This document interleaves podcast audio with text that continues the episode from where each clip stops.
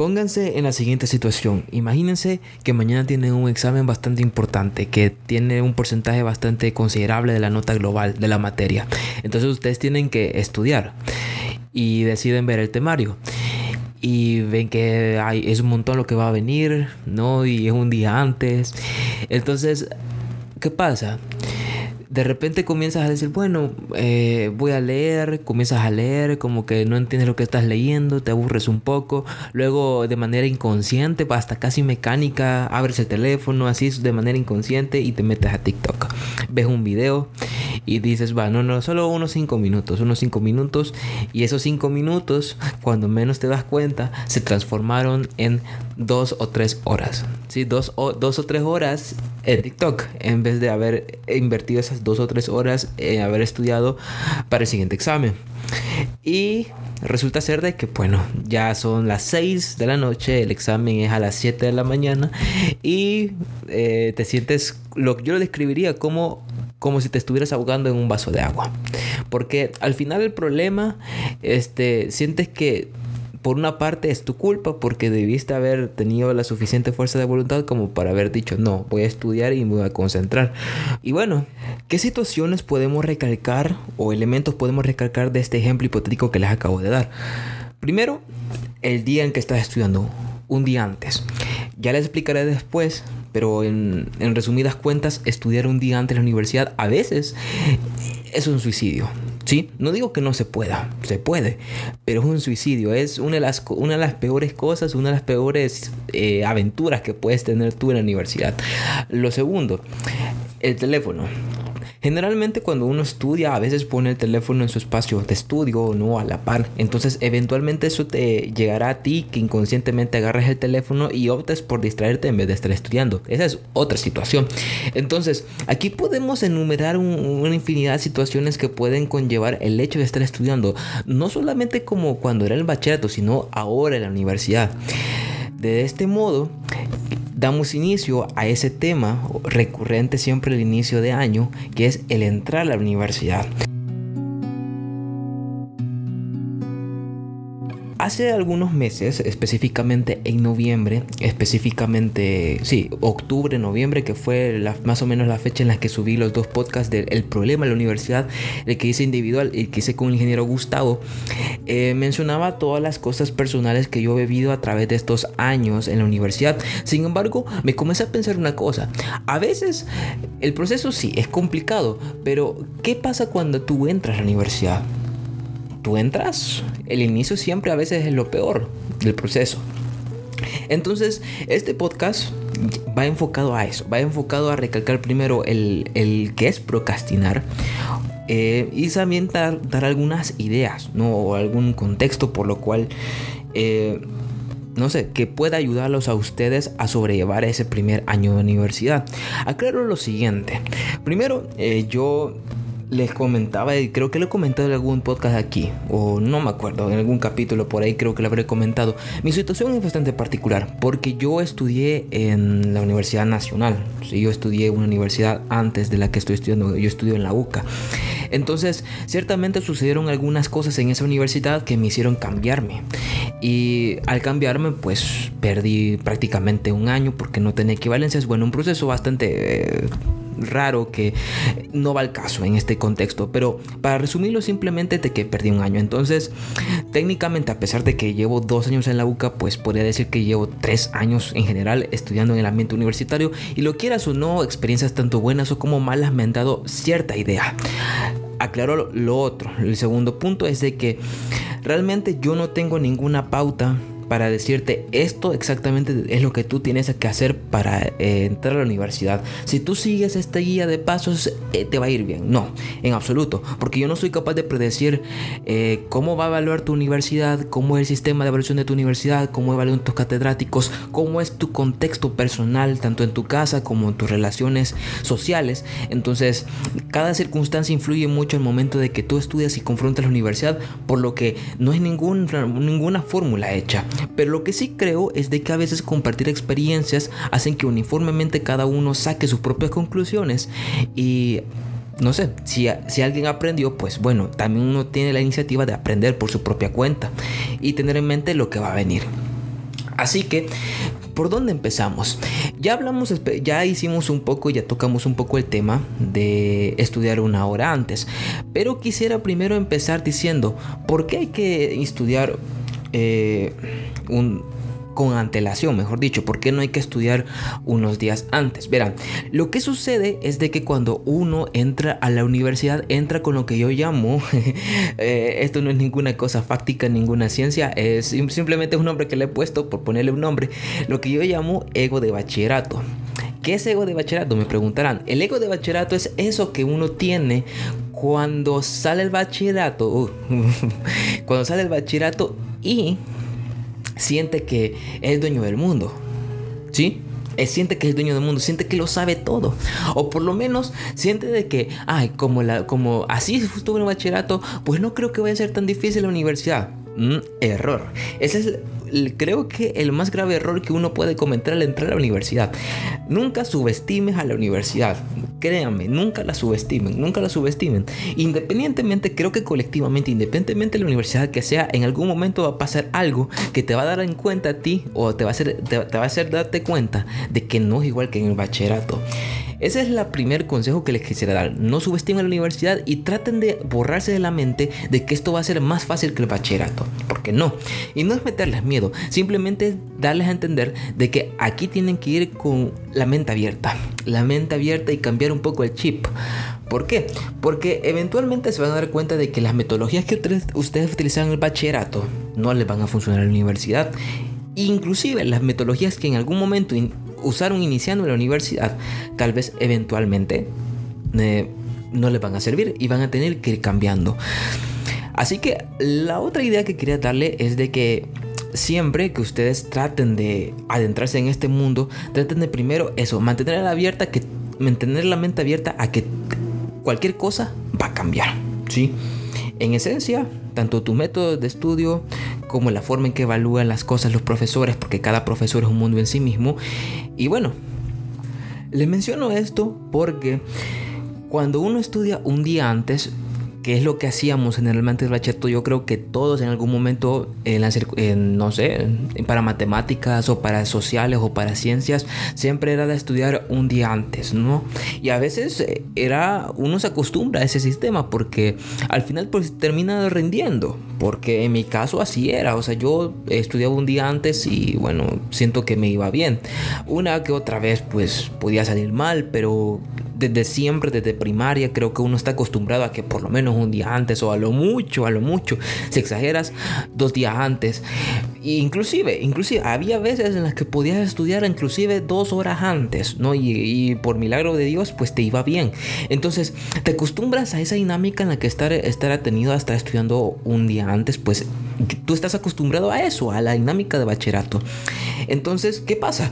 Vas a darte cuenta de que los exámenes que vas a tener en la universidad son mucho más grandes en magnitud y en contenido de los que tú tenías en el bachillerato. Sí, en el bachillerato tenías un montón de temas, de, desde, la, oligarquía cafetalera hasta la guerra civil del Salvador, por ponerles un ejemplo, para el último examen de sociales, pónganse por ejemplo. Pero en cambio aquí pónganse de que es desde la colonia española hasta el gobierno de Nayib Bukele. O sea, la magnitud de la cantidad de cosas que va a tener que estudiar ya no dan abasto para un día. Es posible. Y yo les mencionaba que sí es posible. Pero ¿por qué era una de las experiencias, una de las desventuras más grandes que van a tener en su vida? Yo les cuento esta, les voy a contar esta anécdota. Yo este ciclo eh, cometí el error de meter, eh, ser profesor de física, meter cinco materias ir al gimnasio y abrir el podcast. Así que pónganse de que todas esas cosas se combinaron en, una, en un cóctel peligrosísimo que conllevó a que eventualmente tuvieras que desvelarte. Hubo un examen para una materia que se llama ecuaciones diferenciales que por alguna extraña razón que yo aún sigo sin entender, creo que me despisté, me descuidé. Y por estar estudiando otras materias no me fijé de que no había, eh, no había, no había metido algunas clases, afortunadamente estaba en línea, no, no había metido algunas clases y no había repasado algunos temas que ya tenía la costumbre de que por lo menos tenía que repasar unos días antes porque un día antes pues es un suicidio prácticamente. Entonces me di cuenta ya dos días antes que, que vi que tocaba el parcial y dije, no, no, no, no sé nada de esto. Y ahí me ven. Tenía esa semana martes parcial de, no, lunes tenía parcial de una materia que se llama ecología. Miércoles tenía parcial de otra materia, creo que no, no, el martes creo que tenía parcial de una materia que se llama Introducción a la Química, el jueves tenía otro parcial y el viernes era otro. Entonces tenía cuatro parciales esa semana. Entonces ya para el jueves yo estaba estudiando ese, ese examen que les comentaba a las 6 de la noche a las 6 de la noche y les juro, esa ha sido una de las cosas, yo no lo volvería a hacer. Me fue bien, me fue bien, pero no lo volvería a hacer. ¿Por qué? Porque eso es algo que sacas fuerza de voluntad de no sé dónde. Y no todo el tiempo vas a tener fuerza de voluntad. Hay veces en las que simplemente vas a querer descansar porque eres un ser humano, no eres una máquina. Pero esa vez, pues bueno, eh, no sé, tal vez un milagro, yo que sé, cualquier cosa que me hizo levantarme en ese momento fue de que ese día no dormí. Ese día dormí una hora. ¿Sí? Wow, qué raro, un estudiante universitario, un estudiante de ingeniería durmiendo una hora, qué sorpresa. Pero esto es algo que tal vez vaya a pasarles. Con esto les repito, no lo preferible y lo que les aconsejo es que no hagan esto, no hagan esto, porque eso es una de las cosas que les puede salir bien o les puede salir mal. Es como estar jugando la ruleta rusa, o te sale terriblemente mal o te sale terriblemente bien. Entonces, ajá, lo que, lo que les digo, a veces hay que tener un poco más de seguridad, este, unos días de antelación. ¿Por qué? Lo que sucede es que al tú estudiar con unos días de antelación, por lo menos en un examen universitario, es de que tú eres capaz de discernir qué errores tú estás cometiendo al momento de resolver algo. En el caso de algún ejercicio numérico, eh, tú eres capaz de identificar los errores que cometes. Pero ya extrapolándolo a cualquier otra carrera, imagínate que tú estás estudiando, yo que sé, medicina y por ponerte un ejemplo, estás memorizando los nombres de los músculos. Entonces eh, es un criterio de evaluar, pónganse de que un catedrático tenga que, tengas que escribir correctamente los nombres y por alguna extraña razón tú estás escribiendo, tú estás diciendo mientras memorizas el nombre de algún músculo, por ejemplo cuádriceps, por ponerles un ejemplo, femoral, y en vez de poner femoral pones fenoral con N. Entonces estas situaciones hacen de que tú al estudiar con antelación, con algunos días, eventualmente vas a darte cuenta del error que estás cometiendo. Ahora, cuando tú estudias un día antes, eh, como por la carrera, no eres capaz de identificar qué errores estás cometiendo porque la prisa de estar estudiando es más grande que tus ganas de identificar en qué te estás equivocando. Entonces, la sugerencia principal es que ustedes tengan esa... Eh, esa disposición a darse a estudiar y abandonar esa esa estrategia que uno ocupaba en bachillerato. Porque sí, bachillerato es una cosa, la universidad es otra. Yo creo que ustedes eh, hasta han de estar hartos de escuchar esa, esa frase tipo inclusive los que nosotros, porque esto no, esto creo que también lo pueden escuchar gente solamente para decir, ah, sí fui, sí fui, cabal. Este, los que ya llevamos algún rato aquí, pues dirán de que sí, no, es que nosotros nos decían antes de que el bachillerato era otra cosa, pero como que uno piensa de que, ay, no, hombre, llevé 15 materias. Y esa es la otra cosa que les quería comentar, lo de las 15 materias. Imagínense, a veces generalmente el programa de educación aquí en El Salvador, pues está más enfocado a eso, como que pues en las instituciones privadas quizás ves una que otra materia que ahí agregan, no sé, quizás, quizás yo que sé. Mm, no, no, bueno, no sé, ahorita no, no voy a poner a inventar, pero pónganse que en general son 14, 15 materias. Son bastantes realmente, o sea que tenés que estar enfocado en bastantes materias como para llevarlas. Entonces, eh, tal vez esa es una de las razones por las que uno tiene ese ego de bachillerato, porque dice, si fui capaz de poder soportar tal grande cantidad de trabajo, pues creo que voy a poder confrontar la universidad porque son 5 materias. No, no, alto ahí, alto ahí. No son cinco materias. Las cinco materias que ustedes van a llevar, o cuatro, no sé, dependiendo del pensus, porque esto está sujeto a la carrera y a la universidad que estudia. Las cinco materias que van a llevar, esas cinco materias es como que si en, cinco, en una materia llevaran cinco. ¿Sí? Es como que si en una materia llevaran cinco. O ponerles de otro modo. Imagínense de que ustedes llevan eh, todo un año viendo matemáticas, viendo matemáticas en el bachillerato. Ahora, si les toma 10 meses para resolver, o sea, para desarrollar todo el contenido de matemáticas de bachillerato de ese año, pónganse que la universidad ahora no son 10 meses, son 5 o son 4. Entonces ustedes están viendo la misma cantidad de cosas en la menor cantidad de tiempo. Y eso nos lleva al principal problema de todo, el tiempo. El tiempo es quizás la cosa que más van a sentir ausencia. Van a sentir ausencia. ¿Por qué? Porque como son tantas cosas que tú tienes que ver, porque imagínense, yo les mencionaba, tienen que estudiar con antelación, sí, porque es natural de que tú seas capaz o sea más fácil identificar qué errores estás cometiendo al tener más tiempo para poder dilucidarlos. Pero también pónganse de que ustedes tienen otras materias, no solamente una. Entonces, ¿cuál va a ser la estrategia o cuál puede ser la manera en la que yo puedo estudiar con antelación? Miren, yo no soy la persona eh, perfecta como para decirles de que, ay, sí que tienen que ser organizados. ¿Saben por qué? Porque a veces siento que esa es una mentira que eh, como que Internet nos plaga, nos plaga que, uy, es que tienes que estar súper productivo, organizado, tienes que levantarte. No, va a haber algunos días en los que ustedes de verdad se sientan de la mierda. Va a haber días que ustedes se sienten de la mierda. Tanto porque se sienten enfermos, tanto porque se sienten deprimidos, cualquier otra razón. Ustedes no son máquinas, ustedes no son máquinas para seguir al, al 100% de las de, con exactitud un esquema. no son un algoritmo. Entonces va a haber alguna circunstancia o algún contexto que usted lo lleve a que eventualmente vayan a tener algún percance al momento de estudiar. Y esa organización este, está sujeta a eso.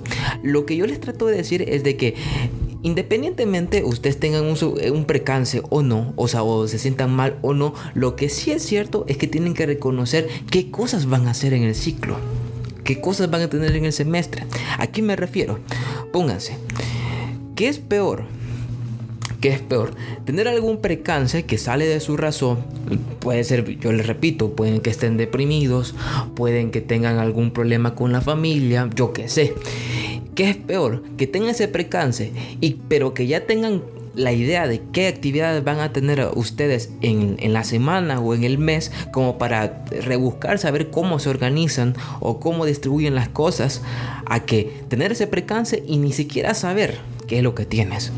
¿Mm? Es mucho peor porque te sucede un, problema y no tienes algo para ver cómo vas a solucionar los problemas eventuales. Entonces, mi sugerencia no es tanto que ustedes tengan eh, un cronograma, que sí es cierto que algunas veces es útil, algunas veces, pero esa, ese cronograma de cosas que tienes que hacer tiene que estar sujeto a la idea de que van a haber esos percances que van a hacer que esas cosas se modifiquen. Así que además de, sugerirles, no, no es su obligación, pero además sugerirles tener la idea de qué actividades van a tener, es decir, tener como un cronograma de tal día me toca tal examen, tal día me toca tal actividad, tal día me toca tal presentación. Además de eso, también estar sujeto a de que, bueno, esto es lo que voy a tener ahí, eh, no, eh, este día voy a intentar estudiar esto, pero probablemente pase algo, tal vez tenga que viajar, tal vez tenga que este, ir a otro lado, tenga que hacer una cosa, pero tengan esa idea, ¿sí? tener una idea, tener un, un busquejo de lo que van a hacer, pero estar atentos. O, tener como eso, la mente abierta. Ahora, ¿cómo puedo hacer eso? ¿Cómo puedo distribuir o cómo puedo tener la idea de qué actividades voy a tener en la, semana o en el mes? Le voy a decir esto, yo al inicio, eh, cuando estaba en la, en la, nacional, pues yo no tenía eso. ¿Por qué? Porque cayó la pandemia y eso es algo que voy a tocar después, cuando entremos a las evaluaciones. Pero cuando cayó la pandemia pues no tenía esa, esa costumbre, pero debido a las circunstancias que me pasaron en, la, en, la, eh, en esa universidad, cuando me cambié dije voy a replantear un momento las cosas que quiero hacer y decidí que bueno, voy a tratar de hacer en, en un calendario digital poner las actividades que me tocan. Y la verdad, a mí me ha servido. A mí me ha servido. Le recomiendo la siguiente aplicación. Google Calendar. La más simple, la más fácil de entender, la más fácil de usar y quizás la más accesible. Les digo por qué. Google Calendar es una aplicación, ahora, ahora estoy notando que después de la pandemia como que las universidades optan por crear correos institucionales, generalmente de Google, sí, correos de Google.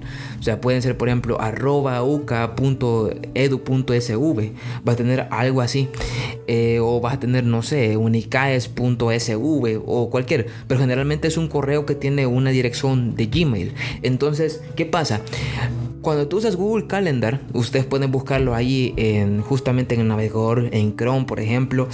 Eh, pueden buscar en Chrome Google Calendar y pueden tener ahí acceso, pueden acceder con su cuenta de correo si es que ustedes le dan un correo institucional. Inclusive pueden crearse otro, no es necesario, pero a veces es bueno tener como un correo donde tengas todas las cosas de la universidad, ¿no? Pero el punto es de que ustedes pueden acceder ahí tanto en su teléfono como en la computadora. ¿Y qué sucede? Que ustedes pueden tener acceso en cualquier momento de ese calendario y, no, y si la aplicación no importa porque ahí está subida a Google. Entonces, esta aplicación yo las recomiendo porque primero es muy fácil de poner ahí cosas en, el calendario. Pueden poner, por ejemplo, yo que sé, eh, pueden poner un recordatorio que ah, a esta hora tú tienes que estudiar. O como yo lo hago, en este caso es poner, seleccionar, buscar el día de la actividad. Es decir, por ejemplo, el catedrático quizás, esto va a depender de la universidad, obviamente hay catedráticos que, por lo menos en la UCA, sucede de que los, todos los catedráticos tienen que tener un plan, ¿sí? la materia tiene que tener un plan de cátedra. El plan de cátedra es algo así como todas las actividades que va a tener el estudiante a lo largo del mes. Pero hay universidades que no hacen eso, como es el caso de la UES, por ponerles un ejemplo. Pero si es la ocasión en particular de que algún profesor te adelanta qué actividades más o menos va a tener en tal día, entonces lo recomendable es que tú anotes esa fecha. ¿Por qué? Porque tú no, no, no vas a estar diciendo cuándo era, cuándo era vas a saber que ese día te toca. Entonces va a tener la manera como o idearte, ah, bueno, quizás adelanto esto, después hago lo otro y después ahí termino estudiando ese examen. Entonces, sugerencia, si ustedes lo necesitan y si se les da la oportunidad de tener acceso a las actividades que van a tener durante todo el ciclo, recordando que esto va a depender de la universidad, si no es necesario, pero inclusive para pequeñas actividades que tienen esa semana pueden hacerlo, Google Calendar puede ser una buena opción porque eso, es, fácil, simplemente buscan ahí. Eh, de hecho, ahorita voy a acceder al calendar. Pueden acceder ahí y pueden dar, por ejemplo, clic derecho y pueden buscar en la fecha, por ejemplo, yo que sé, aquí por ejemplo 11 de enero y pues ahí buscan evento, fuera de oficina, ubicación de trabajo, tarea. Yo a veces recomiendo evento, evento y otra sugerencia de que a veces como son varias materias, para que no se entremezclen las fechas o las actividades, pues asignenle un color. Por ejemplo, yo le asignaba antes algunas materias, por ejemplo, a la materia de ecología yo le ponía color verde. Eh, esto es solamente una parafernalia, esto es solamente un detalle, pero yo lo menciono porque pues como son bastantes actividades las que pueden tener ustedes en la universidad, a veces tener un cronograma distinguido por sus colores, aunque suene muy como, ay, muy, muy, muy morro de los pulmones, no sé, suena muy así, pero la verdad es que es muy útil para poder identificar, ah, este es de, este es de ecología, ah, este es de introducción, este es de física y así. Entonces, la organización es una parte importante, pero también entender de que en el paso hay que saber un poco improvisar, no trabajar sobre la marcha. Y hay algunas veces en las que ciertamente la última opción va a ser esa. Eh, estudiar un día antes. Pero eso que tienen, ya les menciono, tienen que ser la última opción. No, no, tienen que pensar de que eso es lo que tienen que hacer primerito. No, esa tiene que ser la última opción que ustedes vayan a optar a hacer. O sea, tal vez porque ya no tengan ningún, ya, no tengan eh, otra manera, porque ya, ya están acumulando tantas actividades que ya ni siquiera pueden con, las, con el examen. Entonces, sí, el Google Calendar, esa es una. Ahora, yo les mencionaba lo de que cayó la pandemia y les mencionaba algo relacionado con los exámenes. Fíjense que yo creo que hubo un antes y un después de nuestra manera de estudiar en la universidad que cambió con la pandemia. ¿En qué sentido cambió con la pandemia? Bueno, por lo menos en 2019 y los años anteriores a la pandemia, uno eh, tenía eh, acostumbrado a la idea de que voy a memorizar tal, tal cosa, voy a leer el libro y bueno, generalmente el sistema está malo porque yo sinceramente eso de memorizar ya después de esto digo que es un, un sistema muy ineficiente porque premia más el que tanto acumulas en tu mente que, que tanto aprendiste. Pero bueno, eh, así es el sistema. Hay veces que no podemos hacer nada contra eso, pero eso es debate para otro capítulo quizás. A lo que voy es de que generalmente uno estaba acostumbrado a que, bueno, tenía que retener información, tener que aprender información para que el siguiente día pues te, diera una papeleta y tener que, bueno, eh, también en el caso de matemáticas, tener práctica para hacer los ejercicios porque tal vez el tiempo u otra otra razón. Entonces, uno así funcionaba. ¿Qué pasa? Cae la pandemia y surgen los exámenes en línea, ¿no? Como alternativa para, para los estudiantes en medio del confinamiento y todo eso. ¿Qué pasa? El confinamiento da la pauta para que uno, pues, aunque, aunque haya cámara, aunque haya cámara, aunque hubieran pedido cámara en las evaluaciones, es broma que los, los profesores iban a estar 100% pendientes de todos, en absoluto de todas las cámaras, como que si fuera el mono de Toy Story 3. No, va a haber alguna ocasión o alguna manera en la que los estudiantes, tal vez por la pantalla o tal vez ahí por unas notas escondidas, no importa, era más fácil tener acceso a las notas. Entonces, y es algo que a mí me pasó y todos creo que alguna vez nos pasó. No creo que nadie que haya estudiado la pandemia no haya hecho tan solo alguna vez haya tenido las notas o el cuaderno a la par del examen. Creo que nadie, nadie, nadie creo que no lo haya hecho cuando tenido un examen en línea. ¿Por qué? Porque es más cómodo. Imagínate, ¿qué necesidad tienes tú de tener, de memorizarte tanto si ahora, si se te olvida algo, ya no tienes tanta presión de que se te quede, sino que puedes tener una idea de qué va a pasar y simplemente lo guardas y ya. Y, pero ¿qué pasa? Esto también conlleva otro problema y es de que uno se acomoda a ese sistema, se acomoda que te tenía las notas a la par y que podías recurrir a ellas.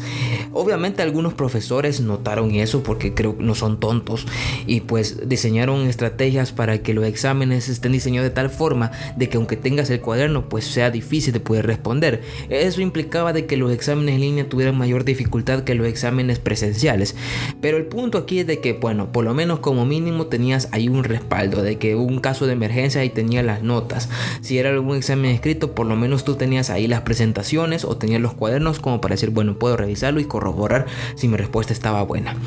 Ahora, lo que pasó fue de que del proceso de pandemia a la pospandemia, es decir, cuando los colegios comenzaron a reunir o las universidades comenzaron a abrir de nuevo, en ese proceso de volverse a incorporar, pues obviamente ah, surgió el nuevo problema, que era específicamente los exámenes presenciales después de los exámenes en línea.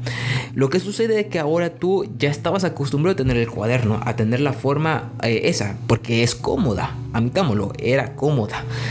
Entonces ya no puedes volver a, lo que era antes porque la manera en que tú ya está, has estado estudiando durante dos años es totalmente distinta. Porque ya estás más cómodo. Porque tal vez tú te acomodaste a no memorizar tanto, a no practicar tanto. ¿Y qué pasa? Entras a la universidad, tal vez en este contexto, en este año, eh, o sobre todo este que viene, que supuestamente se dice de que ya va a haber mucha más presencialidad en las universidades y en los colegios, hace de que el proceso de estar, incorporarte a la universidad sea mucho más difícil porque ahora tendrás que volver al modo que tú tenías antes de la pandemia en 2019. Así que, ¿qué pasa? La pandemia también trajo otra problemática, las distracciones. Las distracciones se volvieron cada vez más porque en un mundo donde todo se iba al carajo, lo más probable es que nosotros optáramos por despejar nuestra mente a través de la banalidad de TikTok, a través de videos de YouTube, a través de memes en Facebook, a través de videojuegos en Among Us y cosas así. O sea, tratar de, aprovechar el tiempo que tenías ahí en el confinamiento y cosas así. Entonces, ciertamente tu mente se acostumbró a ese flujo continuo de dopamina, de distracciones, que hace que eventualmente el estudiar para un examen presencial sea mucho más complicado que lo era antes, porque la exposición a más distracciones es mucho más constante, mucho más continua. Y pasa de que el principal problema que tú confrontas es precisamente el teléfono. En mi caso, creo que con algún tiempo he ido, he ido tratando de agarrar la maña y pues ya no he prescindido de estas cosas que les voy a mencionar ahorita. Pero eso es porque bueno, ya tengo algún tiempo que bueno, me, se me ha hecho costumbre el hecho de estudiar días antes, ya es más por presión. A veces terminas haciendo las cosas bajo presión y esa presión te termina, esa presión constante te termina acostumbrando a ese ritmo. Si a ese ritmo estar estudiando día antes, porque si tú no lo aprendes por tu cuenta propia, la universidad te va a hacer que tú lo aprendas por cuenta propia. Entonces, hay una aplicación que yo recomiendo porque es una que a mí me sirvió en por lo menos el primer año en la UCA, que se llama Forest. Sí, es una es Forest. Forest es una aplicación que ustedes pueden buscar en la iOS o en la eh, también está en Android. Pueden buscarlo, o sea, es como bosque en inglés Forest es una aplicación diseñada exclusivamente para que ustedes puedan bloquear sus aplicaciones, es decir, TikTok, Facebook, cualquier aplicación, que ustedes puedan bloquearlas mientras hay un cronómetro. Pónganse de que ustedes el cronómetro lo fijan en 60 minutos, es decir, que quieren estudiar 60 minutos. Entonces, lo que hacen simplemente es seleccionar la opción de cronómetro, o bueno, ah, no, de temporizador creo que era, bueno, el punto, que seleccionan una de esas opciones. Y automáticamente la aplicación lo que va a hacer es bloquearte las demás aplicaciones. Solamente vas a poder estar ahí. Vas a poder estar ahí, te las va a bloquear las demás. No vas a poder acceder ni a Facebook, ni a TikTok, ni a YouTube. ¿Qué pasa? Que esta aplicación lo que tiene de, interesante es de que es, mientras tú estudias, lo que está creciendo es un arbolito digital. ¿Sí? Imagínense un arbolito, un arbolito chiquito, un, vector de un arbolito. ¿Sí? El cronómetro, mientras el cronómetro avanza, avanza tú estás ahí este, estudiando. Entonces, cada vez que tú estudias o cada vez que tú eh, activas este temporizador o este cronómetro, va a suceder de que va a crecer un arbolito. Entonces, eventualmente cuando tú veas, eh, va a ver la opción de un bosque, ¿sí? en el menú de opciones, va a haber un bosque y vas a ver que cada vez que tú estudias o tengas un momento de concentración, va a haber un arbolito y así se van acumulando los arbolitos. Esto para mí me sirvió porque primero es bonito ver, que, ver un bosque, ver un bosque entero que dices, juela, eso fue lo que yo me concentré esta semana. Y al final, créanlo o no, para tu mente es como, es como, ay, sí, bueno, estoy haciendo algo. O sea, ver lo mucho que estudié te recompensa de alguna manera porque siento que te sube la autoestima. Es, decir, ver lo que has sido capaz de lograr es algo que en retrospectiva, eh, de manera retroactiva, te alimenta a ti mismo a seguirlo haciendo. Entonces, tener una manera visual como es un arbolito de, tener, de, tenerlo ahí, pues creo que es una manera bonita de tenerlo. ¿sí? Y además de que también te incentiva a bloquearlo, a bloquear las aplicaciones. O sea, además de que te, te quita distracciones, también el hecho de estar estudiando te da una, un regalo, un regalo, pues, o un recordatorio, o lo como lo quieras ver, que es un arbolito. Ahora, hay una configuración en específico que les quería mostrar, que en este caso, eh, si ustedes descargan la aplicación, pueden descargarla, pueden pausar el podcast si ustedes quieren, no importa. спорта. Hola, aquí el Moisés de la edición. Solamente aclararles de que en el caso de Android esto no lo sabía porque yo uso Android.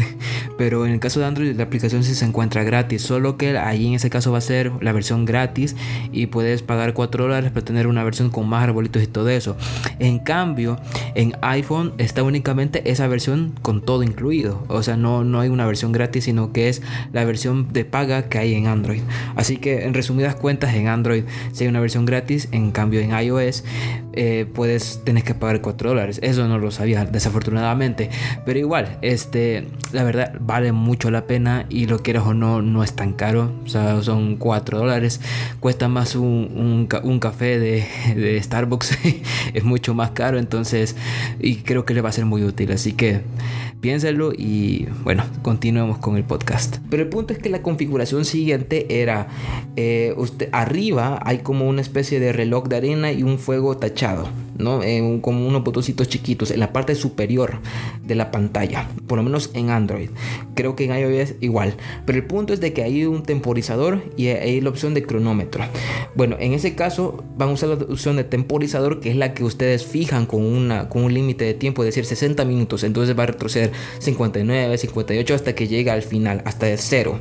Entonces, eh, ustedes fijan lo que quieran, creo que el límite es, no sé si son 100 minutos, no sé, un punto de que ustedes fijan el tiempo que ustedes quieren y le dan a la opción de concentración profunda, el tiempo excedido es otra cosa totalmente aparte. Creo que únicamente la concentración profunda. ¿Sí?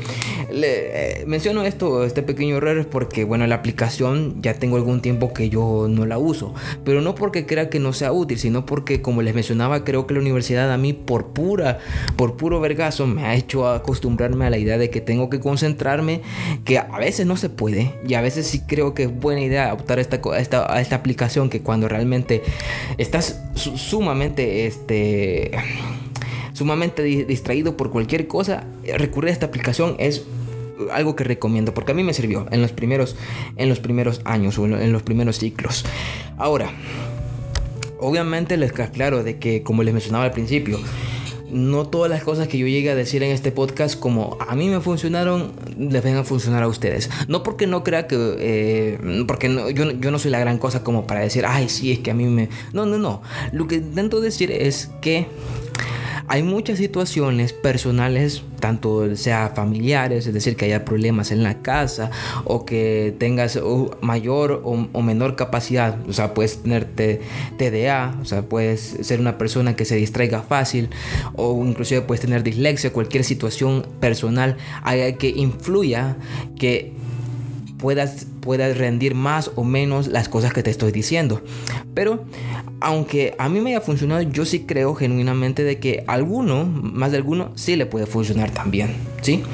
Así que no, lo garantizo, no lo garantizo, pero es una idea que tal vez les puede servir. Así que ya hablando de los exámenes, ¿cómo son? Obviamente esto va a depender de la carrera. No es lo mismo estudiar para ingeniería que para estudiar para derecho, porque en, el caso de derecho tiene que recurrir más a recursos memotécnicos, tener que recurrir a muchos libros, tener una comprensión vasta de códigos penales, de, de, la constitución, por ponerte un ejemplo. No sé, cosas que ven en derecho. Realmente mi ignorancia sobresale aquí, pero pónganse que una situación hipotética tenga que ver cosas así. Creo que tal vez por ahí ven psicología, pero en general van a tener que recurrir a bastantes libros. En ingeniería, por otra parte, o en esas carreras que conllevan bastantes eh, materias de ese tipo de estilo numéricas, pues la situación es un tanto diferente.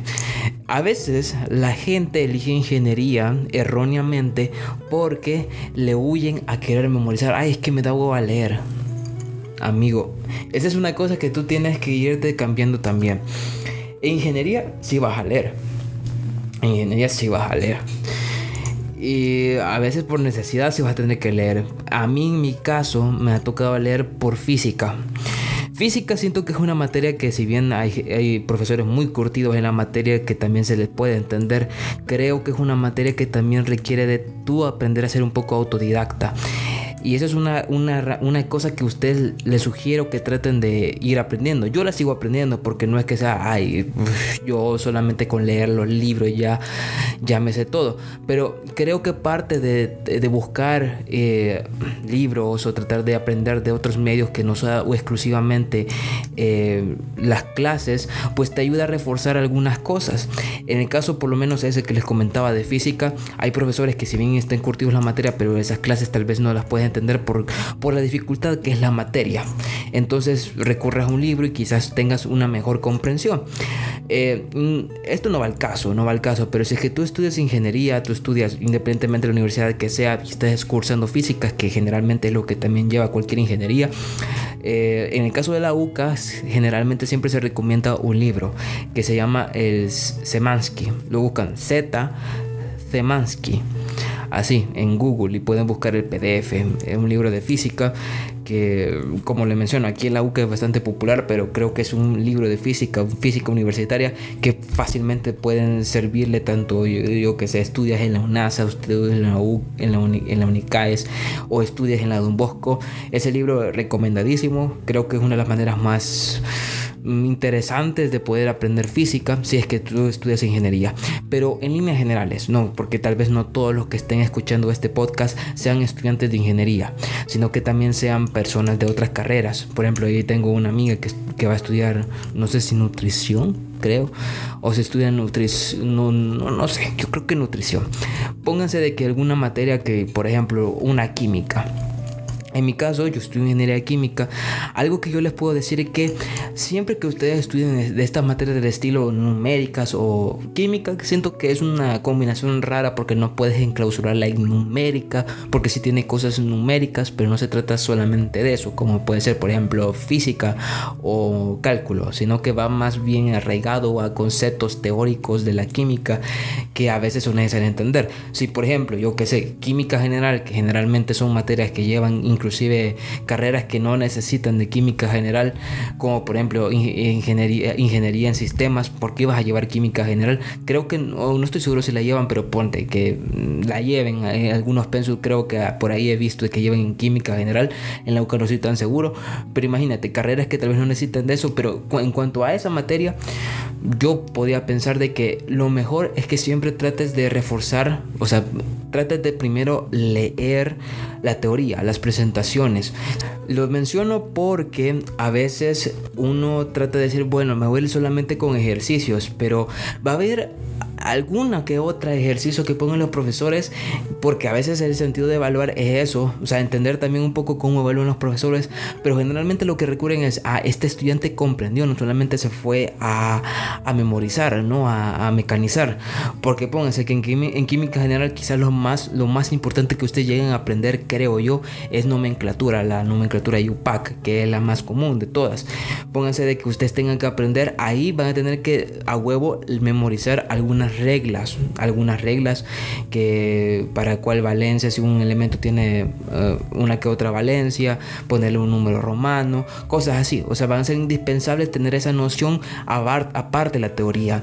Entonces, mi sugerencia, aunque le recuerdo, esto va a depender de la carrera, de la materia, del profesor, pero en líneas generales, tanto mi experiencia de estando en la UES como en la, en la UCA, considero de que a veces reforzar con un poco de teoría y después comenzar a practicar en ese flujo continuo, ¿no? Teoría, práctica, refuerzas lo que tú lo que tú leíste y también es más fácil, es más fácil aprenderlo, en ese caso de materias numéricas.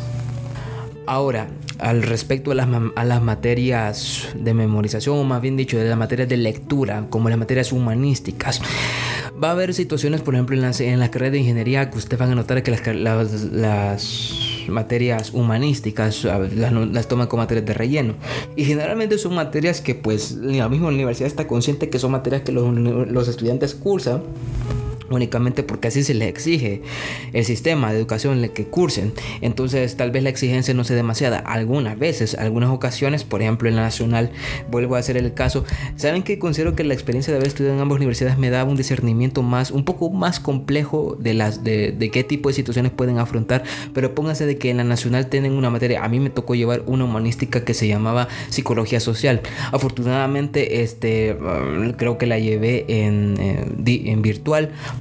porque la cosa es de que esa materia genuinamente hubiera sido mucho más complicada si hubiera sido presencial. ¿Por qué? Porque tenías que recurrir a tus anotaciones de clase, tenías que estar pendiente de la, de la clase, lo que decía el catedrático, porque él evaluaba lo que él decía, pero también recurrir al libro de texto que te entrega el catedrático a leer.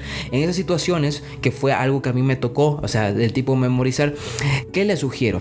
Yo cuando llevé esa materia de psicología social, a mí me afrontó la idea de que yo tenía que leer unos, unos, no unos folletos bien gruesos. no lo mal piensen, unos folletos grandes, ¿no? Entonces, esos folletos, pues lo, lo quieras o no, te abruman porque dices, juela, qué tanto lo que tienes que memorizar. Además, y además de esos folletos también era aprender un poco de la clase, ¿no? Yo disfruté esa materia porque la verdad es que la clase que daba él, pues era bastante interesante, la idea que él daba, o sea, la manera en cómo explicaba, sí era bastante entretenido y él daba la pauta para que tú pudieras preguntar. Esa es otra cosa aparte que voy a ir comentando después, lo de preguntar a los profesores, pero en líneas generales te tocaba eh, leer un montón de cosas para esa materia, ¿no? Porque así lo, así lo quiso el, el, el catedrático a pesar de que él sabe que estudiamos ingeniería, él, quería que también le metiéramos ganas a esa materia. Entonces, bueno, eh, ¿qué pasó? Yo me acuerdo de que... Em, yo trataba de leer, trataba de leer y no sé, una vez, una vez de despacito, o sea, tratar de que, bueno, creo que el, folleto que nos dio quizás era la realidad y el poder. hablabas acerca de cómo el poder influye a, partir de las relaciones, las relaciones entre, entre padres e hijos, las relaciones entre, entre empleado y jefe. Eh, cualquier relación social está relacionada directamente con el poder. Algo así estaba relacionado el folleto. Lo leí hace casi tres años, así que mis recuerdos están un poco difusos.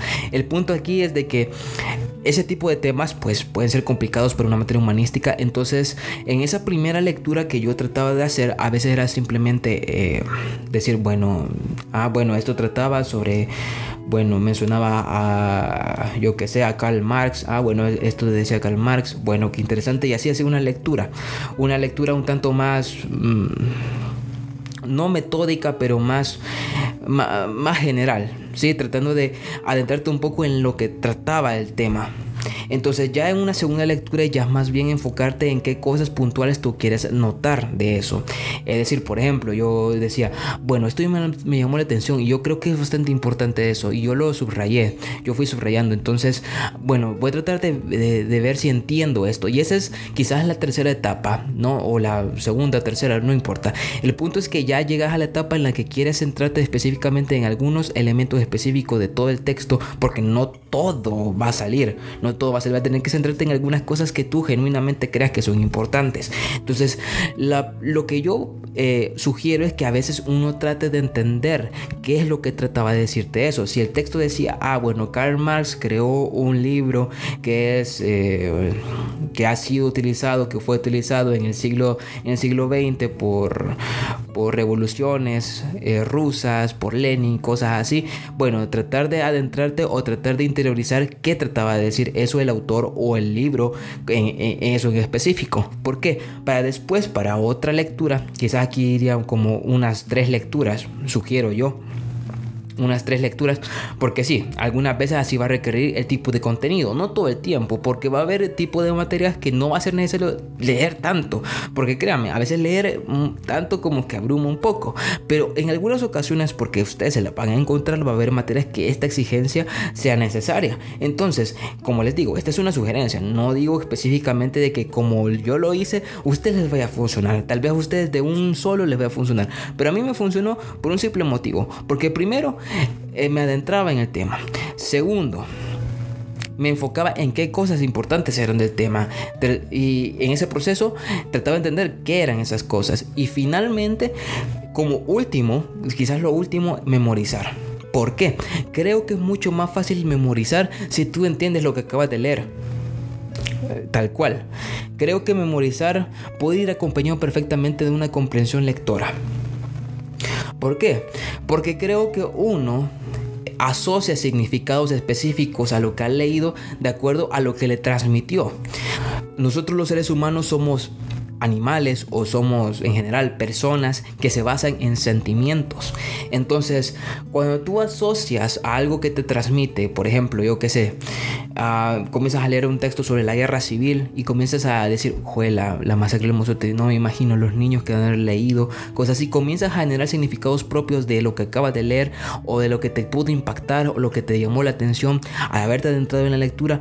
Lo que sucede es que eventualmente al tú al memorizar vas a recordar eso por lo que te hizo sentir. Entonces va a ser mucho más fácil, o lo que te transmitió en general, lo que te transmitió, te pudo haber generado intriga, te pudo haber parecido interesante o cualquier otra cosa. Entonces tú asocias eso a lo que te transmitió. Entonces es mucho más fácil recordarlo. Obviamente puedes seguir acompañado a este proceso de memorización con algunos que otros recursos por, mnemotécnicos, ¿no? Es decir, por mnemotécnicos, es decir, asociar a algo banal, como por ejemplo, yo que sé, eh, en caso de ingeniería, vaca vestida de uniforme. Vaca de vestida de uniforme es un recurso mnemotécnico para recordar la, la regla de derivación por de integración por partes, perdón, en ingeniería. Entonces, cosas así. Eh, puedes recurrir a la memorización solamente, yo creo que, o fundamentalmente, si uno trata de em, comprender o hacer el intento de comprender algo. Esa es mi sugerencia, ¿no?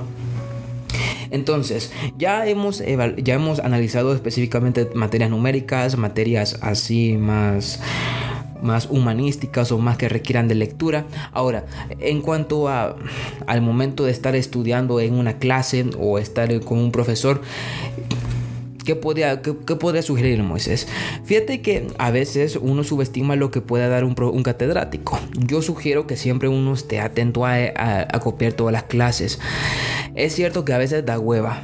Yo he sido la primera persona que he tenido problemas por no meterme a una clase, generalmente eh, presencial o en línea. Cuando son presenciales porque el, viaje de San Salvador, de Santana a San Salvador, no sé, eh, y el tráfico de San Salvador o cualquier, cualquier cosa. A mí me, o me atraso o trato de invertir en otras cosas o no importa.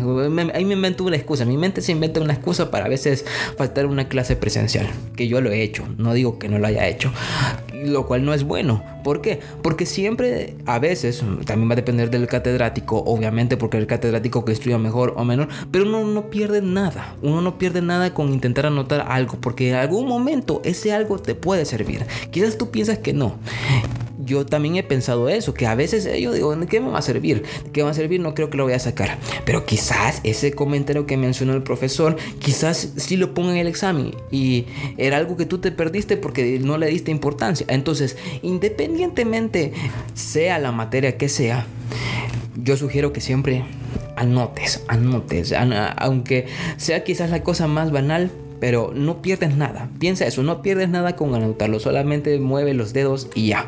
A veces también es bueno preguntar.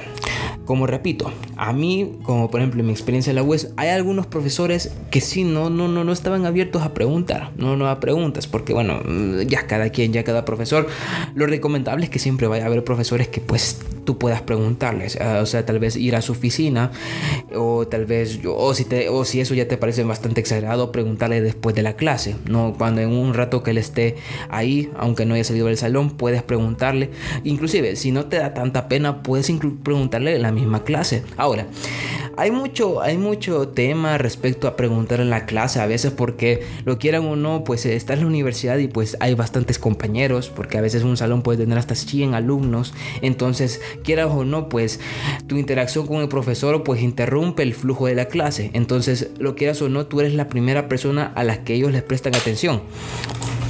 Uy, se cayó acá. Eres la primera persona a la que les prestas atención, tus compañeros, cuando tú haces una pregunta. Entonces, imagínate que tu pregunta es algo, yo qué sé, algo que es puntualmente lo que dijo el profesor hace un segundo, pero eh, reestructurado en forma de pregunta. Obviamente, eh, un estudiante va a decir, ay, qué hueva este maje, va, está preguntando lo mismo que preguntó, o qué pendejo. Pero no, a veces creo que lo importante es librarse un poco de esa pena. Si son preguntas que del estilo, no entendiste eso, puedes decirlo así amablemente o decir, no entendí eso, disculpe y este puede repetir. Yo digo que a veces uno hay que librarse de esa pena. Yo a veces tengo pena de eso porque, bueno, he escuchado algunos comentarios de algunos que otros amigos, ay, que vos Moisés repetís, eh, no sé qué. Ah, pero mm, yo siento de que si, no me libro de esa duda antes, pues nunca me la voy a librar. Se me va a olvidar que le quiero preguntar algo y pues voy a dejarla pasar. Entonces mejor le pregunto en ese momento. Y bueno, lo que les sugiero es eso. Pregunten a los profesores si es que esto da la oportunidad para poder preguntar. Y si no, recurren a lo que les mencioné antes, a tratar de indagar de forma en libros, eh, en internet y cosas así. Ahora, yo mencionaba de que a veces hay situaciones personales que hacen que uno, lo quieras o no, pues no puedas estudiar en tu casa. Fíjate que la universidad es una, creo que es un lugar donde tú puedes, porque generalmente las universidades, mm, generalmente, ¿no? Hay lugares donde tú puedes ir y estudiar. La biblioteca, por ejemplo por lo menos en la UCA, yo siento que los estudiantes de ahí tienen muy familiarizado el hecho de ir a la, biblioteca, ¿no? Porque la biblioteca la verdad es que es bastante cómodo estudiar ahí. Entonces, lo que tú puedes es apartar un, momento y apartar una, una, silla y puedes ir a la biblioteca de tu universidad y puedes aprovechar a estudiar. Si es que en tu casa hay mucho ruido, sientes que te distraes fácilmente en tu casa, que la... Y intenta probar en la universidad, intenta probar en la biblioteca, tomar un tiempo eh, leyendo ahí o estudiando o lo que que sea, hay gente, hay amigos, inclusive a mí me ha funcionado que tal vez yo voy a viajar o simplemente siento que en la casa me voy a distraer, entonces pruebo leer en la biblioteca. De hecho, hubo un examen de una materia que se llama Ciencia de los Materiales que yo el creo que fue el segundo parcial que yo lo leí justamente en la biblioteca. Y la verdad es que a mí me sirvió porque, bueno, yo pues estaba ahí solamente sentado y no tenía las la distracciones de que yo podía tener, por ejemplo, de estar viajando, no sé, y como que tenía el tiempo medido. Entonces me sirvió bastante, me sirvió bastante. Entonces, la universidad también tiene la oportunidad tú de poder acceder a distintos lugares como los cuales tú puedes leer o puedes estudiar, eh, a diferencia de lo que puedes hacer en la casa. Eso también va a implicar también un compromiso de tu parte, de que obviamente si el único lugar donde tú puedes estudiar en la universidad, tú tengas que distribuir tu tiempo de tal forma que cada oportunidad que tengas en la universidad puedas aprovecharla para estudiar. Sí, pero eso va a depender de cada cosa. Y por eso le mencionaba, de que tal vez lo que yo diga son ideas, pero no necesariamente pueden aplicarlas de la, de la forma en la que les digo. Pueden tomarla y sacar sus propias conclusiones a partir de lo que yo les digo. Entonces, inclusive, hay gente, en mi caso no, porque yo soy una persona que ya está más acostumbrada a estudiar por sí solo, pero ese soy yo. Hay personas que les funciona mucho mejor que un compañero o estar entre, los, entre todos este, eh, aprendiendo temas en específico. Yo lo que creo es de que cuando hacen así grupos de estudio, lo que yo sugiero siempre es de que todos los del grupo de estudio estén comprometidos con la causa. ¿A qué me refiero con comprometidos con la causa? Que todos los que estén en el grupo sepan que lo que van a hacer es estudiar. ¿Por qué? Porque cuando tú haces grupo con amigos, eventualmente va a suceder algo, algo que es que uno se distraiga y comience a distraer el otro y comiencen a no estudiar. ¿Sí? Eso quizás pueda llegarte a estresar porque tú venías a estudiar y empiezan a hablar que no sé qué, que tal eh, fulana de tal, se besó con tal, entonces se, se, distraen cada uno del otro. Entonces, si ustedes hacen un grupo de estudio, yo lo que sugiero es que ustedes se comprometan, tanto, tanto sus amigos como ustedes mismos, a que lo que van a hacer es estudiar, que estén comprometidos con la causa, que ambos, que todos se van a apoyar mutuamente para salir bien en vez de entorpecerse mutuamente para salir mal. ¿Sí? Esa es la sugerencia si ustedes hacen grupo de amigos.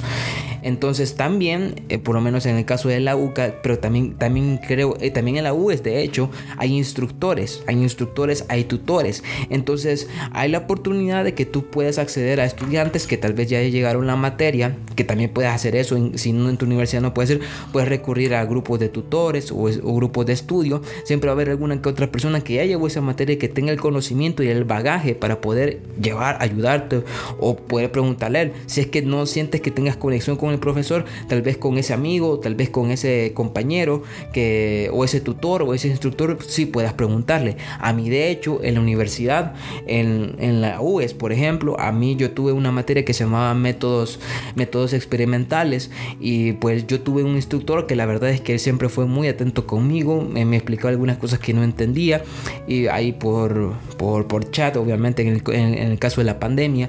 Entonces siempre tienes la oportunidad tanto de estudiar en la biblioteca, de poder eh, tener espacio a solas o espacio a grupos, poder acceder con tus compañeros, poder apoyarse mutuamente. Algo que mencionaba el, ingeniero Gustavo en su podcast es muy cierto. La universidad no se sobrevive sola. Eso es algo que tú vas a ir comprobando poco a poco. ¿Por qué? Porque a veces va a haber compañeros que te puedan apoyar en una materia y tú puedes apoyarlos en otra es lo, que se dice trabajo en equipo. Obviamente eh, cada uno tiene que ir aprendiendo a su modo a, lidiar con eso, con, con, apoyarse con cada compañero. Eh, en mi caso, por ejemplo, yo tengo un amigo que se llama Adonai, creo que ya lo he mencionado en algún que otro podcast, yo me acuerdo de que eh, yo le pasaba a él, le pasé unas guías eh, de matemáticas, que bueno, no sé si las habrá leído, las habrá estudiado, yo supongo que sí, porque si las imprimía a él mis guías, pues es porque las la habrá leído, ¿no?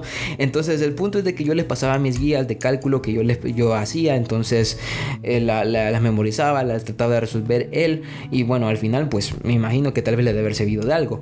Entonces yo yo en una ocasión, cuando tenía un parcial de introducción a ingeniería química, pues a mí se me olvidó una tabla de, conversiones, porque tenía que trabajar con volúmenes, con áreas y todo eso. Entonces, pasar de las unidades de sistema internacional, sistema inglés, pues al final puede ser enredesado y tienes ahí las tablas, que era una opción que podías traer al, parcial. Yo no la traje. Entonces, ahí vino Adonai, que sabía que se me iba a olvidar a mí y me las trajo. Entonces, que lo quieras o no, el hecho de haber apoyado a mi amigo, yo sé que él, aunque no le hubiera pasado probablemente la, la, guía por una otra razón, tal vez si lo hubiera hecho. Pero el mero hecho de haberlo ayudado a él, siento que fortalece más el que también tus compañeros, no todo el tiempo, porque va a haber compañeros muy egoístas, pero dependiendo del tipo de amigos que tú elijas en la universidad, porque también se trata de elegir sabiamente tus amigos, siento que van a reconocer que tú también los ayudas y que también ellos están dispuestos a ayudarte a ti. Así que esto suena muy hippie, suena muy, ay, es que la de todos para todos, pero es que es cierto, a veces va a haber, va a haber necesidad que tú también necesitas apoyar para que también a ti te ayuden eventualmente, porque tú no sabes cuándo vas a necesitar ayuda. Así que mi última idea es de que ustedes sepan elegir sabiamente sus amistades en la universidad. Sí, que sean amigos que les ayuden tanto a estudiar, pero también a divertirse. Porque lo quieran o no, yo les he mencionado pues cosas así porque creo que el motivo, creo que lo más les, preocupa a la gente es eh, los exámenes, el momento de, cómo distraerse, al momento de procrastinar y todo eso. Entonces hace que uno sienta como al momento de entrar a la universidad. Pero también recuerden de que la universidad no solamente se trata de libros, sino que también se trata de amigos, lo quieran o no, porque quizás los momentos más memorables que uno pasa en la universidad no solo van a ser esos parciales, que bueno, tal vez si te traume uno, tal vez si te traume uno y que no, nunca lo vayas a olvidar, pero los momentos más memorables que en mi caso también han sido cuando he estado con mis amigos, cuando hemos salido a comer o cuando ha pasado algo cagado o, algo por el estilo. Entonces, lo que también les sugiero es que también a veces den un poco de tiempo a ustedes para despejar la mente. No todo el tiempo, no, no, no se van a tomar seis horas para despejar la mente, porque va a haber momentos en los que van a tener que reconocer sus prioridades sus prioridades, que eso vamos a hablar un poquito después ya para finalizar. Pero el caso es de que siempre es bueno tener un momento de distracción. A mí me ha servido. Me acuerdo que una vez yo vine de un parcial de, de ecuaciones diferenciales. Uy, es que esa materia, le juro, horrible. Pero bueno, el punto es que venía de un examen de ecuaciones diferenciales, a mí me había ido del carajo, me había ido del carajo y pues me sentía decepcionado, deprimido. Llegué a la casa, pónganse de que yo llegué no sé, yo tomo en la UCA yo ando en bus, en la UCA, generalmente a menos que la situación lo amerite, tal vez pido Uber, pero pues como es caro, pues entonces yo generalmente pido, me voy en bus, sobre todo a la, a la ida de la, de la, universidad a la casa en donde me estoy quedando en San Salvador. Entonces tomo ahí la, la, 44 y luego la 52 y bueno, entre ese trayecto quizás me tarde una media hora, pero pónganse de que yo salí, me, me entretuve un poco en la universidad, salí tipo 4 y media, llegué casi casi que 5 y media con un poco de tráfico, a lo mucho un cuarto a las 6 entonces yo llegué agotado a la casa y pues ahí estaban mis amigas, ahí estaba, ahí estaba mi amiga Sofía y me estaba mi amiga Jocelyn. Entonces, pues bueno, entré al cuarto de la, de la Sofía y pues solamente me aventé en la cama todo deprimido y pues bueno, empezamos a hablar de que sí me había ido de la mierda y cosas así. Y pues bueno, salimos, salimos a comer a la, a la a Multiplaza, fuimos a comer, este, ahí estuvimos un rato, pasó, no sé, eh, empezamos a hablar un rato, nos tomamos fotos, fue divertido, fue un momento para pasar el rato. Y la verdad es que ya me sentía mejor, sentía que no había, no había pensado en el examen en todo ese tiempo y siento que eso es algo que te, te, te ayuda a sanar de algún modo, porque el mero hecho de tener otras cosas además de la universidad hace que el hecho de volver a la universidad no sea un proceso tan complicado.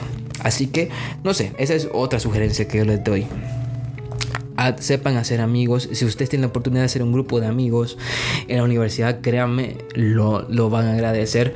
Porque a veces son ese tipo de amistades que de verdad tú querías conocer de antes. Porque eso es otra cosa. Cuando tú entras a la universidad, las personas que van a, que generalmente vas a encontrar, quizás no tanto al principio porque aún siguen con la mentalidad de bachillerato, pero eventualmente va a ser personas que pues eh, ya no son como en el, en el tercer ciclo, que son chicos que, ah, no sé, generalmente son como más eh, centrado en otras cosas, en jugar, no sé qué. En cambio, en la universidad, como que hay personas que, no todas, obviamente, pero va a haber personas que genuinamente, como mínimo, están conscientes de, lo, de, la, de la responsabilidad que es estudiar, ¿no? Como mínimo, van a saber que, que tienen que estudiar para algo.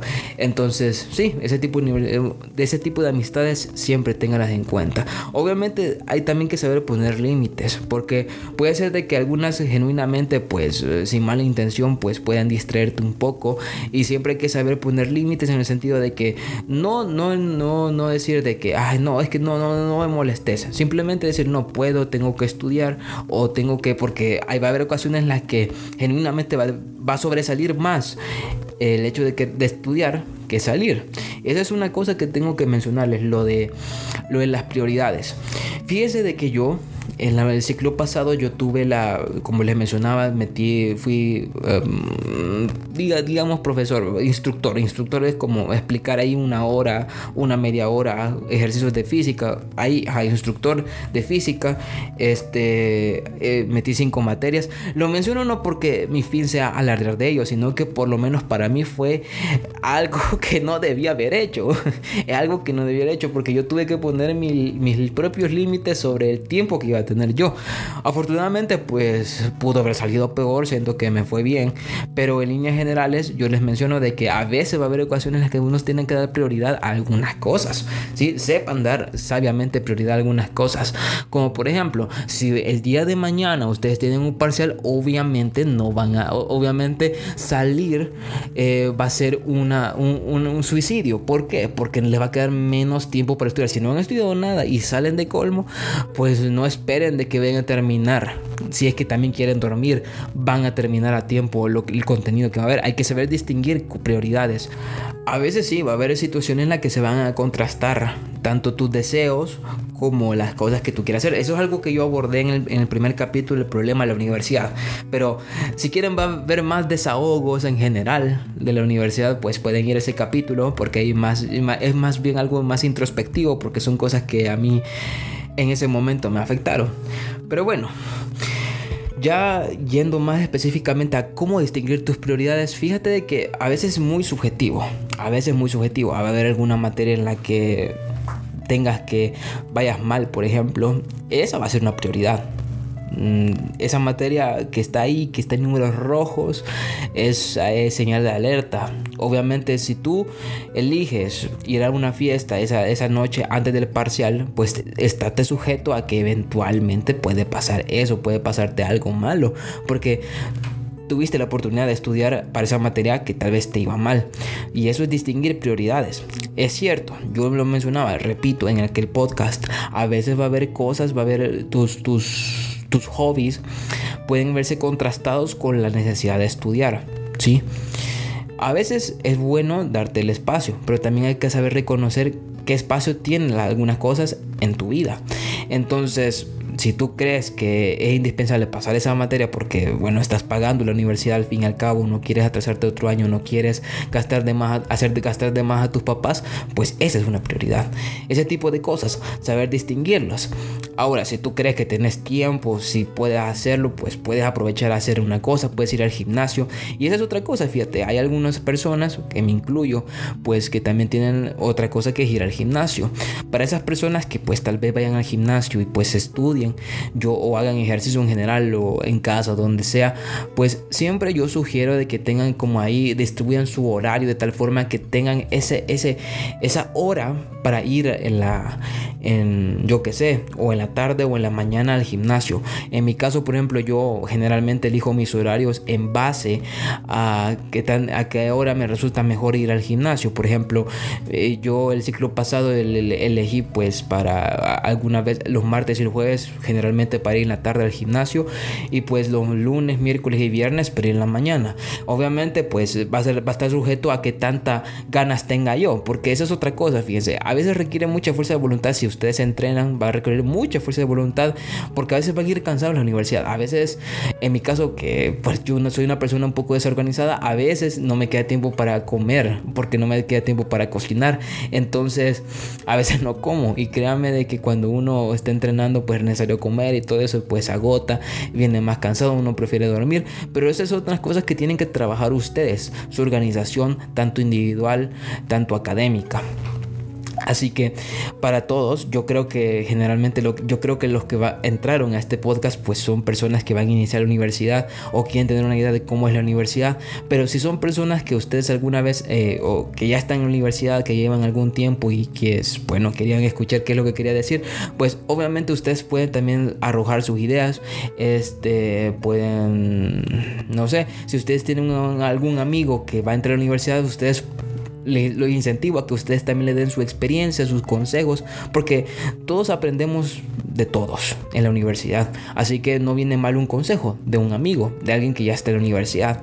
Así que si ustedes eh, son de la universidad y ustedes ya están estudiando, pues eh, tal vez se hayan sentido identificados con algo que habré dicho.